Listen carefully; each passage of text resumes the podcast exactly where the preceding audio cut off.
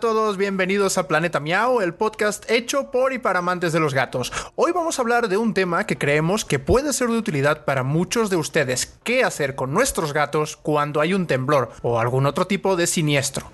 Además, contaremos con una nueva entrega de historias gatunas y nuestro cuestionario Cat Lover. Pero antes que nada, hola Ramona, ¿cómo estás? Muy bien, Marcel, muchas gracias. Y como siempre, antes de empezar, quisiera recordarles que nos encuentran en Facebook, Twitter como Planeta Miau y en Instagram como Planeta Miau-podcast. Nos gustaría que nos compartieran sus reflexiones respecto al programa y algunas historias o inquietudes respecto a sus meninos para seguir creando comunidad. Ah, y además, si desean apoyar el programa, revisen también nuestra página de Patreon en patreon.com diagonal planeta miau, porque desde tan solo un dólar al mes podrán conseguir recompensas exclusivas y sorpresas que iremos anunciando en las próximas semanas. Como sabrán, realizamos este podcast desde la Ciudad de México, lugar que ha sido testigo de algunos de los terremotos más fuertes en el continente en las últimas décadas, como los ocurridos en 1985 y el más reciente en 2017. Y además, en el mismo día, los dos fueron en 19 de septiembre. Sin embargo, cuando hablamos de siniestros como sismos, incendios o inundaciones, pocas veces sabemos cómo reaccionar y mucho menos qué hacer con nuestras mascotas. Así que en esta ocasión nos dimos a la tarea de preguntar a algunos cat lovers qué han hecho en estos casos o cuáles consideran que deben ser las medidas a implementar. Durante el temblor, cuando se trató de los perrijos y los gatijos, pues salimos al patio, estuvimos pendientes que estuvieran todos, los contamos y ellos se reunieron con nosotros. Siempre lo que sucede cuando salimos al patio nos buscan inmediatamente, sobre todo si está temblando o es una situación complicada. Sé que se deben evacuar los gatos en una, pues puede ser en una bolsa o en una cajita de transportadora específico en mi caso no ha sido posible porque solamente uno de mis gatos se ha dejado durante uno de los sismos y la otra me retrasó, así que en ese momento decidí que en siguientes ocasiones no los iba a sacar porque además la idea de estar 40 minutos allá afuera esperando a que te dejen pasar al edificio, a mi gato lo estresó demasiado, ¿no? Estaré como en la calle porque aparte fue un sismo a medianoche, entonces no ha sido la mejor experiencia, así que en el caso de mis gatos que son un poco más nerviosos de lo normal, no lo recomendaría. Pues la primera reacción que tuvimos mi hermana y yo fue no dejar el, piso. Nosotras estamos en tercer piso más planta baja. Eh, tenemos cinco perros y un gato. Y realmente pues no nos dio tiempo de salir con todos, así que decidimos quedarnos aquí en el, en el piso y replegar para no dejarlos solos. La reacción de mis gatos a la alarma fue bastante indiferente. Realmente los dos se mantuvieron bastante serenos desde la alarma hasta que finalizó el temblor. Eh, sé evacuarlos, pero no sé si es la manera correcta de hacerlo. Lo que yo hago es cargarlos y mantenerlos cerca de mí o mantenerlos pegados a mí hasta que siento que es seguro volver a dejarlos ya sea en el suelo o en el sillón o en donde sea que estuvieran antes. Intento no, no alarmarlos tanto para que no se desesperen plan es tratar de agarrarlas lo más rápido posible, pero si salen como locas, pues no sé, tratar de confiar en que se van a aventar o casi casi aventarlas por el balcón, porque si son como sí es un tema complicado. O sea, obviamente nuestra tirada cuando pasan todas esas cosas es agarrarlas y bajarnos con ella y así, pero sí hemos pensado que al ser gatos es complicado que ya en la calle se vayan a saltar porque no tienen como pues correa ni nada. Afortunadamente mis gatos siempre están cerca de mí o puede que estén en mi cuarto donde tengo una transportadora donde caben los dos muy bien y es mucho más fácil para la movilidad, sobre todo en estas situaciones que necesitas moverte rápido, porque si ellos entran en pánico puede que se metan en lugares donde no puedes alcanzarlos. En caso de emergencia para sacar a mis a mis mascotas, tengo tres perros también, es que los animales siempre deben de tener su collar puesto, siempre. Y las correas deben de estar a un lado de la puerta para en caso de salir corriendo yo vivo en Bogotá, Colombia. Respecto a las mascotas en alarma sísmica, la verdad nunca hemos tenido la situación, pues estamos en Colombia, entonces acá no nos ha tocado todavía. Evacuar mascotas, pues no sé, yo creería que lo primero que podría hacer es eh, cubrir a la mascotica con una cobija o algo así, pues para protegerla de exceso de humo, eh, algún eh, cambio de temperatura. Bueno, pues después de escuchar los audios, no sé tú qué opines, Ramón. A mí una de las cosas que más me llama la atención es, eh, por ejemplo, el testimonio de esta última chica que, habló, de, que es de Colombia. Y claro, explica que allí no tienen terremotos, ¿no? Es una cosa que en América Latina al menos es muy muy común en México, pero no en otros países.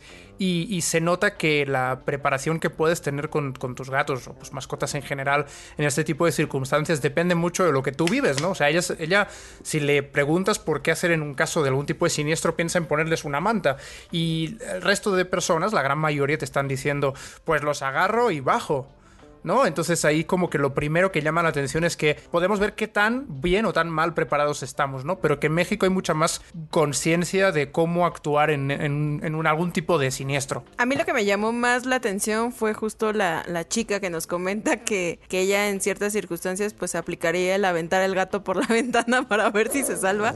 Este, creo que es un poco complicado de repente reaccionar cuando estás en estas circunstancias, sobre todo porque a duras penas reaccionas respecto a tu vida, pero creo que sí es muy importante que este tema pues nos lleve a como a esta reflexión de qué tan eh, capacitados estamos en este tipo de temas. Además, también lo importante es acercarnos a gente que sea especializada para que nos pueda orientar en, en algunos de estos ejemplos. Bueno, creo que cuando habla de, de, saltar por la ventana no se refiere a aventar al gato por la ventana, sino dejarlo en el departamento y que si el gato ve que está en riesgo sea el gato el que salte por la ventana. No, no creo que sea algo tan agresivo en realidad, pero bueno. Eh, en cualquier caso, para que no todo se quede en suposiciones, recurrimos a nuestra amiga Pamela Castañeda, quien es asistente en veterinaria y colaboradora en el colectivo No Te Juntes con Humanos, así como con la asociación Camada Nitin Nesa, para que nos diera algunos tips de qué hacer en estas situaciones. La idea de este consejo es que ustedes puedan tener tal vez un panorama un poco básico de qué hacer en una situación de de siniestro. Para los eh, que tenemos felinos en casa puede ser un poco complicado, ya que la manipulación de estos animalitos pues es diferente a en el caso de los caninos. Eh, son más nerviosos, eh, en algunas ocasiones es incluso difícil poderlos sujetar hasta para una simple revisión. Pero bueno, lo que se sugiere es poder prevenir antes que lamentar, como siempre, y que sus pequeños puedan tener collares con placas de identificación. Ahora ya hay una gran variedad y Primeramente buscar que sean seguros, no de villa, sino de broche fácil en el caso de que eh, ellos puedan atorarse, dado que, bueno, parte de sus hábitos en los más jóvenes es el escalar, ¿no? Incluso dentro de casa. Entonces, para evitar que un ahorcamiento o un accidente de este carácter, se sugiere que el collar sea el adecuado, que pueda tener su nombre y al menos un teléfono de identificación, un teléfono que esté actualizado. Eso es muy importante ya que a veces nos hemos encontrado pequeños en calle que tienen teléfonos que ya fueron dados de baja, ¿no?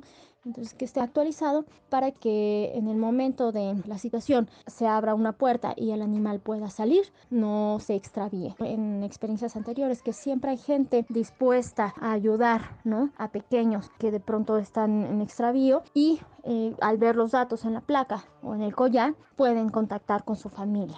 Este es el primer detalle. El animal siempre debe portar sus datos de identificación. Algo más que debemos hacer es tener listas transportadoras para su talla adecuada, que en el momento en que la alarma nos esté alertando, en el caso de un sismo, por ejemplo, podamos tomar al animal y ponerlo en la transportadora para poderlo sacar de manera segura. También eh, algo muy básico y que ya lo tenemos bien ensayado por nuestro propio bien como especie es el preparar una maletita con comida que regularmente obviamente esté eh, siendo pues cambiada, ¿no? Para evitar que tengamos alimento rancio ahí guardado con comida y agua para el animal en caso de que bueno el siniestro pudiera tener eh, consecuencias mayores. Esos son los tres puntos que de inicio por experiencia propia me gustaría compartirles. Espero que que les sean de ayuda. Eh, hay muchas otras cosas que efectivamente podemos hacer, incluso ensayos con los mismos animales, para que en el momento de que esto se presente en la realidad, pues podamos reaccionar de una manera mucho más pronta y eficiente, sin, sin tanta neurosis.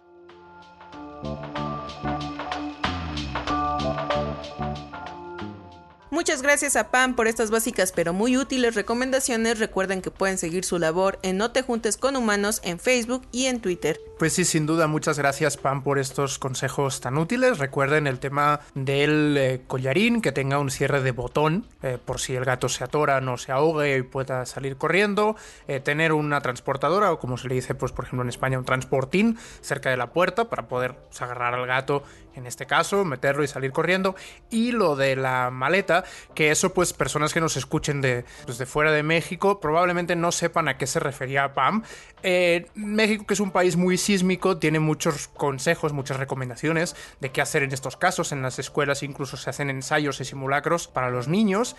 Lo de la maleta se refiere a que hay una recomendación oficial de que cada uno en su casa, pues puede ser al lado de la puerta o en un lugar muy muy accesible hacia la salida del departamento, eh, tenga una maleta o una mochila con algunas cosas muy básicas como documentos personales, como podrían ser pasaportes, escrituras de la casa, en fin, cualquier tipo de documentación, se tenga algo de comida, agua, una linterna por si acaso, pues que sea una, una mm, batería recargable para el celular y a lo que se refería a Pam es que ahí se puede incluir algo de comida para el animal, por si pues igual te tienes que llevar al animal y no sabes realmente en qué circunstancia vas a estar porque pueden ser terremotos muy muy fuertes y eso sí es importante pues de vez en cuando ir cambiando esa comida porque si guardas la comida en febrero y la ocupas al cabo de un año y medio probablemente el gato ya no se la quiere comer, ¿verdad?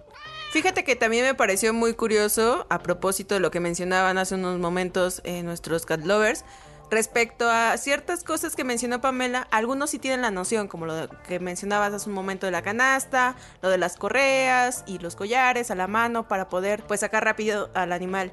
Pero algo que sí se nos estaba yendo mucho en cuenta es justo el kit como de supervivencia que debería de estar a la mano independientemente del tema de los animalitos, también tener como conciencia en ese tipo de cuestiones. Sí, de hecho lo que vemos es que muchas personas ya tienen una conciencia de, de, qué hacer, mm, al menos en lo que ellos consideran, ¿no? Pero pues quizás existen otras opciones que no estamos considerando en muchas personas, ¿no? Como por ejemplo el adiestramiento de gatos. Es una posibilidad, pero ¿qué tan popular o conocida es esta técnica? Eh, quisimos también preguntar a nuestros cat lovers a ver qué opinan al respecto. Entiendo que es importante para los perros por su comportamiento y creo que les aliviana y les ayuda también a comportarse dentro de casas. Principalmente pues en la Ciudad de México vivimos normalmente en edificios y en departamentos que son pequeños. En el caso de los gatos desconozco si exista algo así. Llevo cinco años conviviendo con los míos y creo que no habría manera de que los entrenaran. No creo que sean el tipo de animal que se deje domesticar de esa manera. Pienso que los gatos tienen como este instinto natural de, de cierto orden, por ejemplo, en, la cuestión de, del baño, pero si hay alguna otra forma de estar lo que yo desconozca, pues tal vez sí sea más necesario. Conozco un amigo de perros, pero no sabía que los gatos se adiestraban. Según yo, los gatos nunca aprenden nada y por eso vivo enojada gritándoles. Pues realmente no, no tengo como noción de algún algún centro o escuela de adiestramiento, creo que sería interesante conocer acerca de esto porque realmente creo que necesitamos educación tanto del lado de, dueños de mascotas como pues saber entrenar a las mascotas para poderlas salvaguardar cuando pasa ese tipo de emergencias. Bueno, pues si algo queda claro escuchando estos audios es que existe un gran desconocimiento respecto al tema de adiestrar gatos, ¿no? Parece que todos tenemos claro que es algo que se puede hacer con los perros, pero hay mucho desconocimiento sobre cómo hacerlo con los gatos, ¿no? Y de hecho en Planeta Meow nos parece también un tema muy interesante y mientras preparábamos este programa decidimos que vale la pena uh, profundizar en este tema, así que vamos a tratarlo de forma mucho más extensa en nuestro siguiente episodio, así que estén pendientes. Y bueno, oye, pues eh, quizás logramos que también nuestro gato nos pueda traer las zapatillas y el periódico, ¿no? Como si fuera un perrito. Ya, ya me estoy imaginando la escena. Como siempre es un placer escuchar sus opiniones, como que los gatos nunca aprenden nada. La verdad es que me sacó una gran este, sonrisa ese comentario. Creo que hay, como una complicación en entender que los animales, los gatos tienen cierta naturaleza un poco más salvaje y probablemente por eso no son tan domesticables como creemos pero tanto como no aprender, mm, no sé. No, no sé, yo, yo tampoco realmente, de hecho, bueno, ni, ni siquiera lo intento con Lila porque es una... Es, Lila es un espíritu libre. pero bueno, ya fuera de bromas, eh, llegó el momento de pasar a nuestras historias gatunas.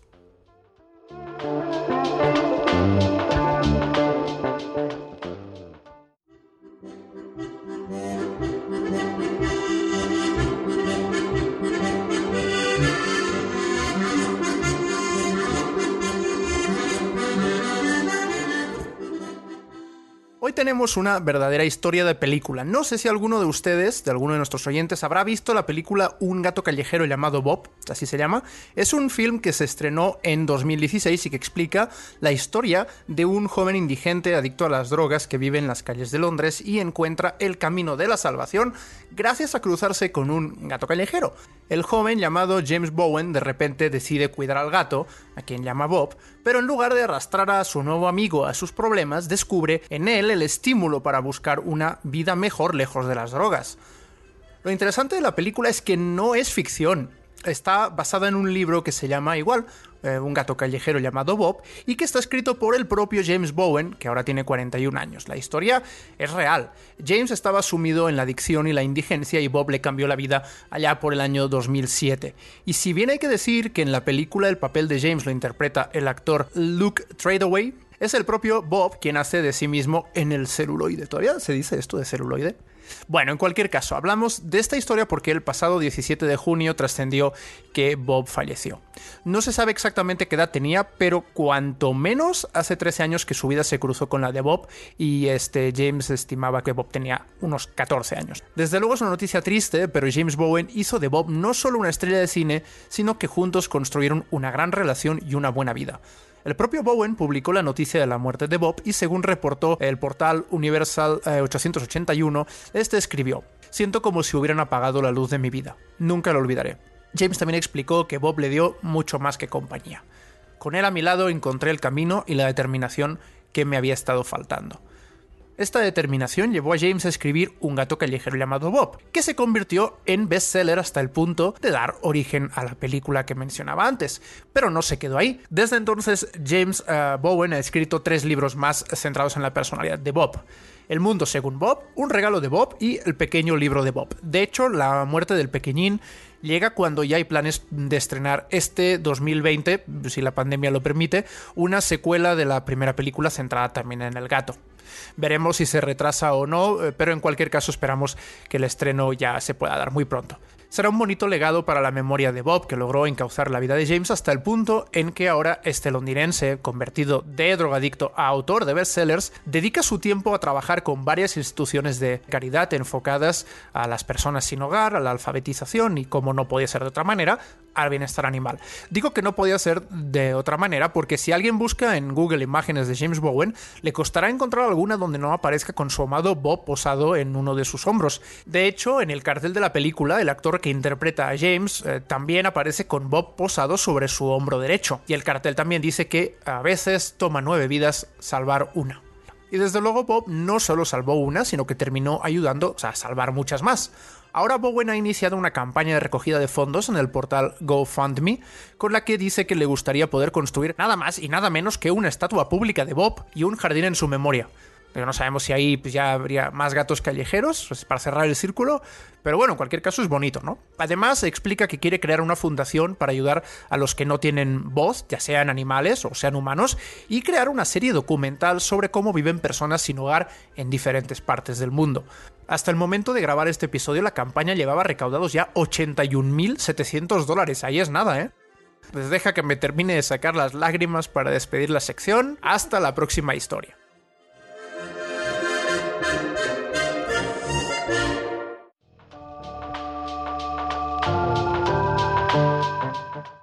Definitivamente es curioso cómo con el paso del tiempo se le ha dado un mayor reconocimiento a las mascotas como un apoyo emocional.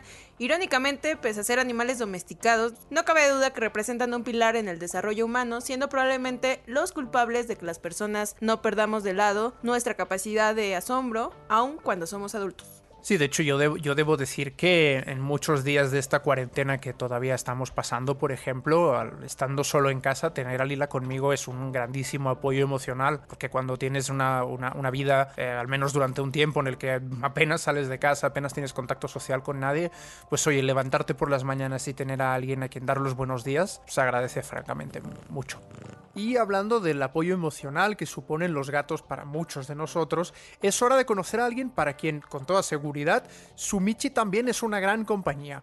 Hablamos de nuestro carlover de la semana, que es Isaac. Soy Isaac Contreras Herrera, soy licenciado en contaduría, nacido aquí en la Ciudad de México. Preséntanos a tu gato o a tus gatos. Tengo a mi gatito, Bicho, el bichito. Ahorita ya está grande, tiene tres años más o menos. Él llegó aquí a la casa, fue algo muy, muy curioso, porque un tiempo atrás una gatita había abandonado la casa o la perdimos. Varias este, semanas después empezó a mollar un gato aquí en la casa afuera y creía yo que era ella. Y ahí estaba, era Bicho. Así llegó como si nada, como si yo hubiera sido de la familia, no sé, pues prácticamente desde que nació. Se veía que era casero. Además llegó ya esterilizado. Pues luego yo le daba de comer, lo sacaba para ver si alguien lo reconocía, pero no, nada. Dicen que los gatos te escogen, ¿no? Yo siento que sí, sí es algo real. Cuéntanos alguna historia o alguna anécdota graciosa de tu gato. Le gusta mucho que lo mimen. Se sale y las personas van y lo acarician o le hablan y no se espantan ni nada. Y está algo grandecito, no sé, unos 40 centímetros de alto y está más grande que los chihuahuas. Entonces, pues luego anda ahí correteando a los perrillos. Pues con el cuestionario Cat Lover de esta semana llegamos al final de este episodio de Planeta Miau. Deseamos de corazón que les haya gustado y si es así, no duden en dejarnos una valoración en la plataforma en la que nos estén escuchando y si es positiva, pues mucho mejor. Esperemos que el tema les haya gustado o de menos los haya dejado con algunas reflexiones. Gracias por escucharnos y recuerden seguir ronroneando. Adiós.